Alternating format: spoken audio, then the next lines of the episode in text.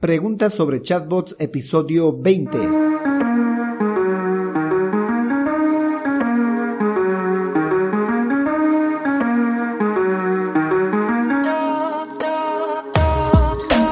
Hola, hola y bienvenidos un día más a todas y todos los chatbot users del podcast Super Chatbot, podcast en el que vamos a hablar del universo de los chatbots sus poderes en Internet y redes sociales, además de las novedades, funciones, estrategias y tips de estas pequeñas bestias robotizadas con las que algunos nos ganamos la vida y con las que otros se hacen la vida más fácil.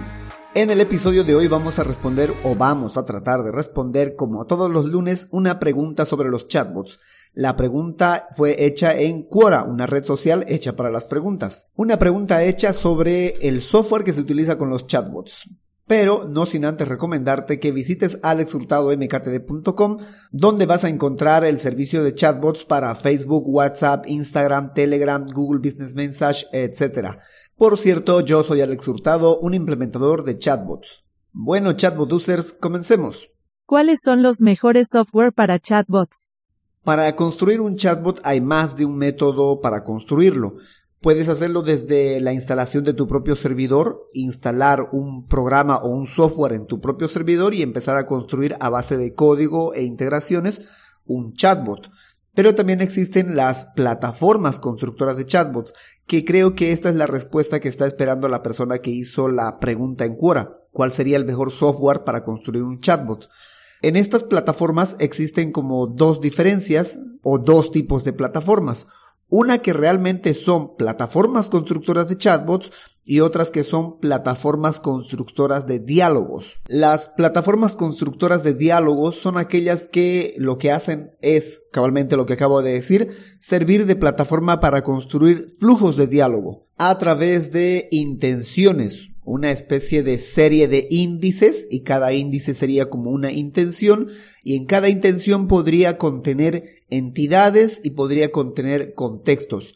Todo esto apoyado por el procesamiento del lenguaje natural. Esta NLP o procesamiento del lenguaje natural es la que es capaz de poder detectar las variantes en el idioma, vale decir las diferentes formas de decir una misma cosa, las diferentes formas que hay para saludar, las diferentes formas que existen para nombrar a un mismo objeto, etcétera, cosas como esas que hacen propias del ser humano como tal. Si bien estas plataformas constructoras de diálogos también contienen integraciones o también contienen algunas integraciones a canales o a servicios externos, no es su especialidad contener estas características u otras herramientas, sino más bien su característica principal es la de construir el flujo de la conversación. Y es ahí donde centra todos sus esfuerzos y ah, a partir del cual también se construyen sus otras herramientas o sus otros apartados. Tal es el caso de Dialogo Flow de Google. Esto no significa que no sean plataformas constructoras de chatbots, pero reitero, son más plataformas constructoras de diálogos, que luego puedes convertir ese flujo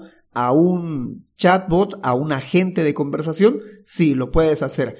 Hay métodos que las mismas plataformas estas te brindan para poder integrarlo a un canal de comunicación o puedes eh, integrarlo a través de un tercero. Por el otro lado, las plataformas constructoras de chatbots, estas ofrecen integraciones a canales directamente, nativamente te ofrecen las integraciones a canales de servicios de mensajería como WhatsApp, Facebook, Instagram, en fin, cual plataforma más hay que ofrezca varios canales o que ofrezca solamente un pequeño grupo de canales, pero ya ofrecen esto, esta integración de manera nativa. Estas plataformas constructoras de chatbots también ofrecen un constructor de flujo de conversación, pero lo ofrecen de manera más visual similar a un mapa conceptual, similar a un mapa de palabras claves o a un árbol de decisiones. Es muy similar a eso, así es que es de manera muy visual. También ofrece herramientas que vienen a reforzar eh, la vinculación entre el chatbot y el canal. Herramientas tales como su propio servidor de imágenes, su generador de enlaces, eh, respuestas automáticas para los posts de Instagram o de Facebook, herramientas como activadores y acciones o secuencia de mensajes,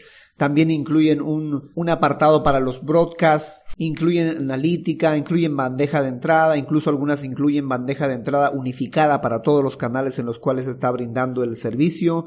Incluyen también conexión a otros servicios externos, hay las cuales incluyen también un apartado de e-commerce, etcétera. Incluyen un montón de funcionalidades que no son propiamente del canal en el que se va a construir el chatbot, sino más de la plataforma. Es una oferta de la plataforma que quiera o no caen muy bien. Muchas de estas herramientas son de mucha utilidad para los constructores de chatbots, sea para un canal o para otro, siempre se pueden cruzar estas herramientas. Y lo último que sí puedo recalcar de estos de estas plataformas de constructoras de chatbots es que incluyen condicionales, cosa que por ejemplo las plataformas de diálogos no incluyen. Es decir, si hace esto que haga lo otro, o si tiene con esta condición que haga esto otro. Eso las plataformas constructoras de diálogos no lo ofrecen por lo menos de manera nativa. Con eh, programación, es decir, que tú tengas que meterte y programar ahí, sí lo puedes incluir, pero de manera a un clic no lo, no lo incluyen. Las plataformas constructoras de chatbots sí lo incluyen. Lo que no incluyen las plataformas constructoras de chatbots es que no incluyen la parte del procesamiento del lenguaje natural o la parte de inteligencia artificial que solo es propio de las plataformas constructoras de diálogo. Pero también las plataformas constructoras de chatbots sí te ofrecen integración con plataformas constructoras de diálogo. Es decir, podrías tener tu, chatbot en una plataforma constructora de chatbot y eh, integrarla a una inteligencia artificial con procesamiento de lenguaje natural para que tu chatbot pueda comprender el contexto, para que tu chatbot pueda comprender las variantes.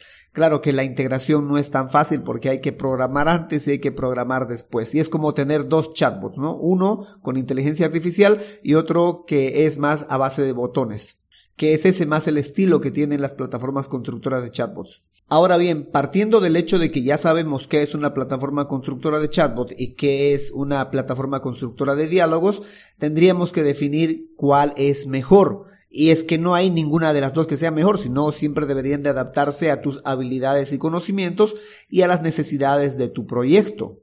Además del presupuesto que vas a manejar para construir tu chatbot o construir tu proyecto en el que va a actuar, en el que va a interactuar el chatbot.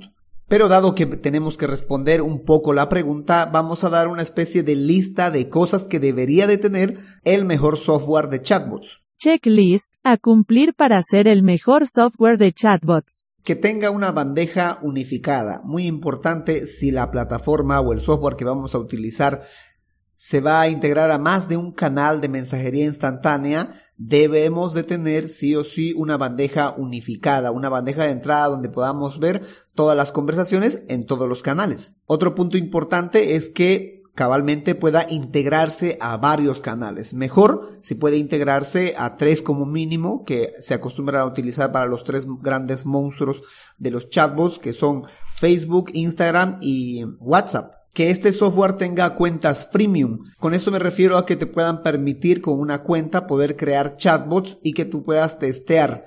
No específicamente que te deje el chatbot eh, a empezar a atender a la gente, pero sí por lo menos que tú puedas hacer las pruebas para ver cómo funciona por dentro, cómo se puede construir por dentro, qué integraciones tiene, etcétera. Varias plataformas o constructores de chatbots o software tienen cuentas eh, gratuitas, pero tienen cuentas muy limitadas y para poder ver el real poder que tiene esta plataforma hay que pagar. Y pues en muchas ocasiones te terminas decepcionando porque cuando pagas no es lo que esperabas y pagaste en vano. Otro punto importante a tener en cuenta es que pueda integrarse con servicios de terceros, en especial con Google Sheet, con Google Calendar, con Zapier, con Integromat, con email marketing, etcétera, que se pueda tranquilamente a base de unos cuantos clics poder integrarse a estos otros servicios. Otro punto importante es que pueda tener su propia API. No he logrado utilizar porque tengo o carezco, mejor dicho, de conocimientos en programación, pero he visto sí que muchos de los desarrolladores utilizan y valoran mucho que la propia plataforma, el propio software tenga su propia API para comunicarse con otros servicios externos. Otro punto importante es que pueda tener sus propias herramientas que además de ofrecer integraciones con otros canales, de ofrecer integraciones con otras aplicaciones, pueda tener sus propias herramientas nativas para poder solucionar problemas que no necesariamente hay que ir a solucionarlo con terceros. Y esto, por ejemplo, me refiero a que puedan tener su propio servidor de almacenamiento de imágenes o su propio generador de URL o de QR o sus propios scripts para activar acciones, etcétera. Otro punto importante es que tenga soporte. Si el software se ve muy bueno pero llegas a tener dificultades para aprender, para realizar algún trabajo o tarea y luego quieres acudir a que alguien te colabore a poder solucionar el problema, tienes que acudir a los mismos del software, ¿no? Y en muchas ocasiones estos no tienen soporte o el soporte es muy malo. Y para mi caso, por ejemplo, ha sido muy deficiente porque tengo el idioma en español y la mayoría de los software estos están hechos en inglés, pero no es que estén mal ellos, ¿no? Sino que yo no doy para el idioma. Otro punto importante relacionado con el soporte es que tengan documentación cada una de las cosas que puede hacer el software o que podemos hacer con este software, sea para las integraciones, para integración con terceros, las mismas herramientas, debe de tener su propia documentación, sus propios videos o por lo menos documentación de cómo hacer esta integración, cómo manejar esta herramienta, cómo construir cierto flujo, etcétera. Eso hay que valorarlo si, si un software tiene, es sin duda alguna un punto a favor. Otra cosa importante que hay que tomar en cuenta con los software de chatbots es que debe de ser estable. En más de una ocasión me he topado con algún software que parece muy bueno, que tiene muy buenas integraciones, incluso un muy buen plan gratuito, pero a medida que va escalando empieza a hacerse cada vez más lento y más lento y es porque no tiene muchos servidores o se adapta muy lentamente a los cambios que se realizan en las en los canales de comunicación como Facebook, WhatsApp, Instagram, Telegram, etcétera. Otro punto importante es la autogestión de los usuarios y los equipos. Esta cuestión de los usuarios es el hecho de que tú los puedas eliminar porque las plataformas o los software, por lo menos los que son de construcción de chatbots en la nube, estos te cobran por cantidad de usuarios que estás almacenando o que están suscritos a tu chatbot. Entonces te tienen que dar la posibilidad de que tú puedas eliminar a los usuarios que ya no te interesan mantener